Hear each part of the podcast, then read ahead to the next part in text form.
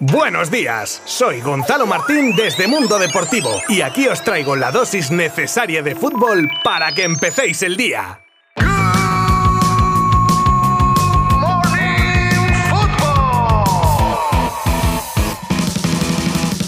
Muy buenas amigos oyentes, fieles como cada semana de lunes a viernes de Good Morning Football, con mucho que contar y que escuchar en el día de hoy. Empezaremos con el repaso de los partidos de Champions disputados ayer, con especial atención, ya sabéis, a los equipos españoles que han tenido en esta ocasión suerte dispar. Tendremos previa del Barça Bayern de hoy con análisis y sonidos de protagonistas, actualizaremos cómo está el tema de la posible huelga o no en el fútbol español, la despedida de Emery del Villarreal con la anécdota del día que nos ha dado el presidente del submarino amarillo, al que también escucharemos, o el perdón de Ten Hag a Cristiano Ronaldo. Os habla Gonzalo Martín desde Mundo Deportivo y vamos con todo en 3, 2, 1.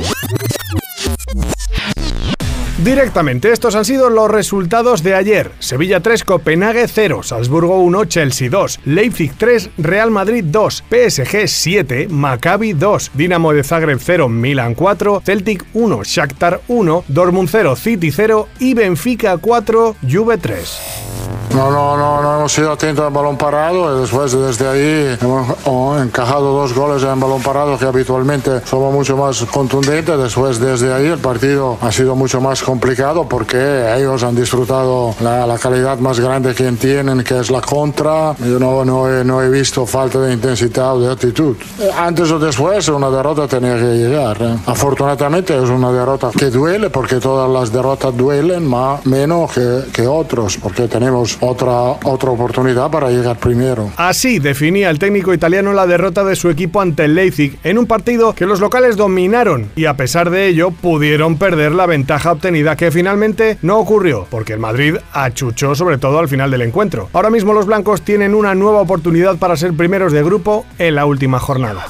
Por su parte, el Sevilla se estrenaba en lo que a victorias se refiere en esta edición de Champions en un duro partido a pesar del resultado final de 3 a 0. Así lo veían San Paoli e Isco al final del encuentro. Un partido muy duro, muy, muy disputado. Eh, cuando el equipo logró entender cómo jugarlo al partido, sacó algún tipo de ventaja, no, no la concluyó en el primer tiempo, esa ventaja lo resolvimos en el segundo tiempo y al final el rival pudo haber empatado y nosotros lo terminamos ganando eh, más claramente de lo que pasó en el partido. Cuesta mucho ganar un partido, un equipo muy ordenado, que se junta muy bien, que ha tenido sus opciones también con un par de tiros a, a la madera y iba siendo hora eh, darle una alegría a nuestra afición. Contento por, por, esta victoria, por ir mejorando a través de, de la victoria, que siempre es importante, y, y, a seguir trabajando y mejorando. En cuanto a los partidos de hoy, tenemos palabras de Simeone, que se la juega ante el Leverkusen, y escuchamos su respuesta a si el equipo puede acusar la presión por la necesidad de ganar en el día de hoy. Bueno, yo creo que ellos están acostumbrados a este tipo de partidos, saben las necesidades que, que tenemos,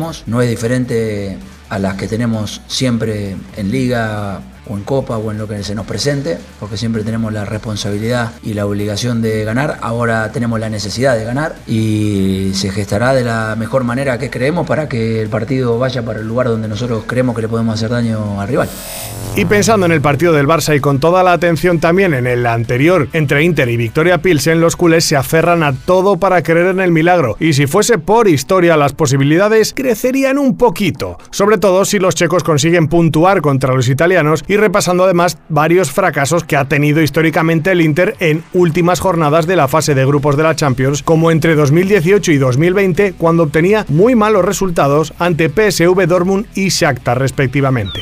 Con esto en mente y sabiendo que el resultado del partido del Inter Victoria Pilsen, que decidirá su futuro europeo, Xavi hablaba en rueda de prensa en el día de ayer y comentaba, por ejemplo, que es consciente de que no dependen de sí mismos, pero que irán a ganar. No dependes de ti.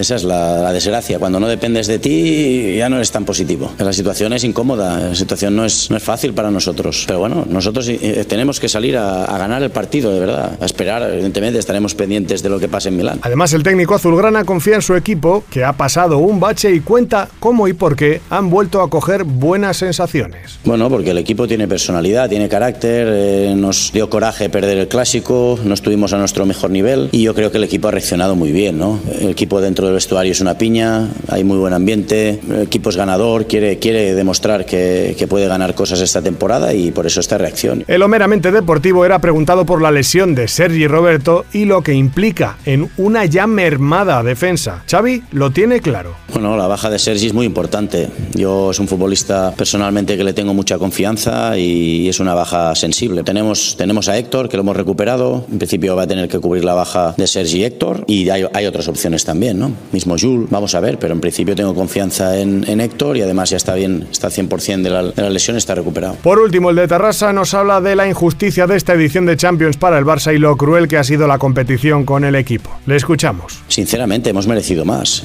Sabéis que soy autocrítico y que hay que mejorar muchas cosas, pero que ha sido cruel esta competición con nosotros, que lo está siendo.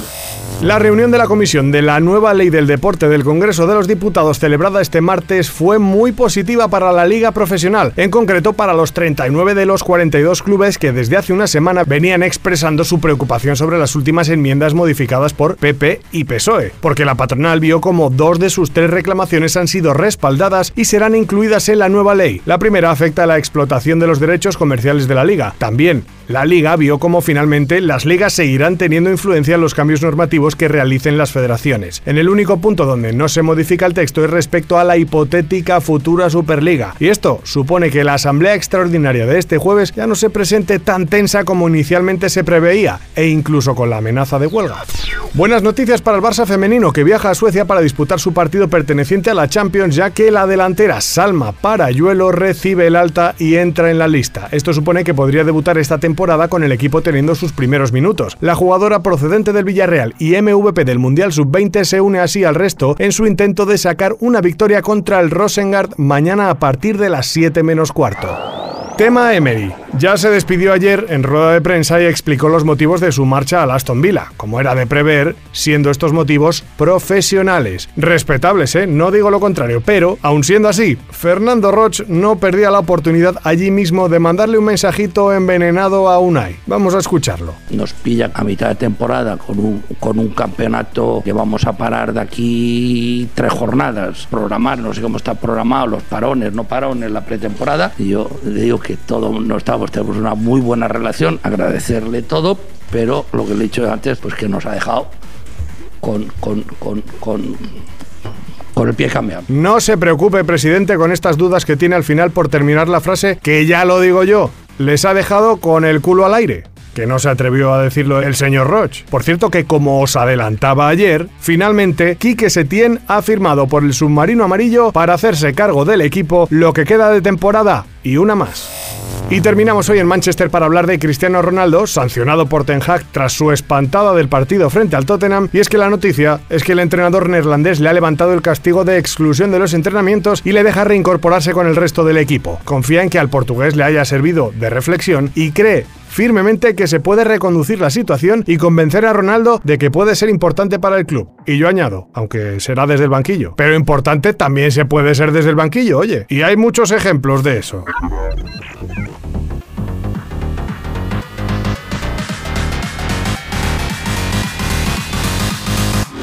Menudo episodio que hemos tenido hoy, ¿eh? Ojalá mañana podamos comenzar con una pequeña luz al final del túnel y se den resultados positivos para los intereses de los equipos españoles. Muchas gracias a todos por estar ahí y nos escuchamos mañana. Abrazo virtual. Adiós.